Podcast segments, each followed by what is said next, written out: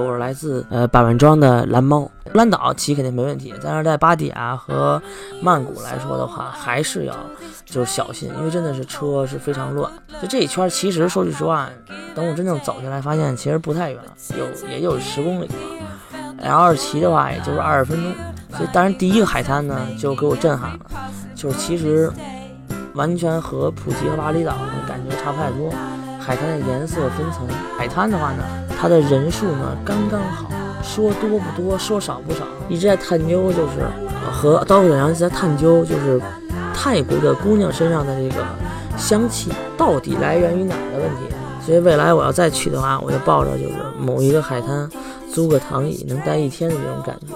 所以就是躺着躺着躺着，一边躺着看海，然后一边躺着看一些，就是外国妞在我前面晃来晃去，好几个三十多、四十度的坡。这个坡呢，其实的这种坡度呢，有点像这种中级道，就差不太多。那么第二天晚上，我们还是相约刀客的羊嘛，大概我们九点我们才聚齐。然后刀客的羊是头头一天过来，然后艾瑞克第二天过来，然后他俩是在曼谷的蛇美咖啡遇到的。所以这两个青旅哥们儿呢，其实。在艾瑞克眼中呢，这个印度小伙呢可能是真的穷，那编程小哥呢可能是有钱，但是情商极低。啊，在步行街的时候呢，其实整条街啊，不夸张的说，呃，没有五十个也得有三十个，就是那种拉我们去看那种成人秀，从最早的五百株到最后两百株管啤酒，对吧？所以你说。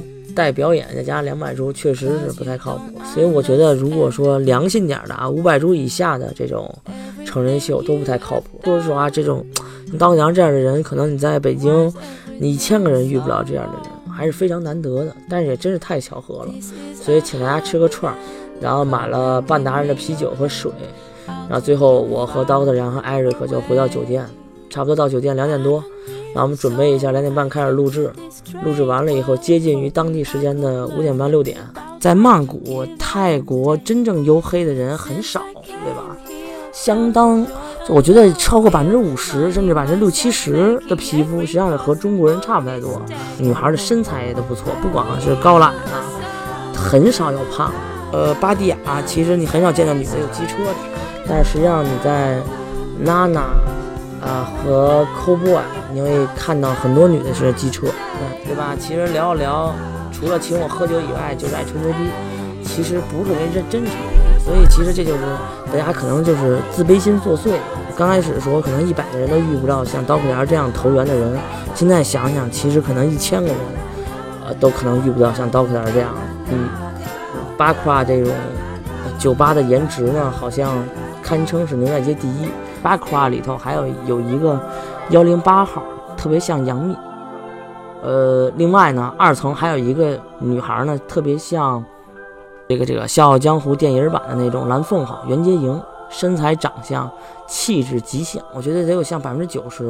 然后这个微信号是 H E 二五零二三六幺幺七七。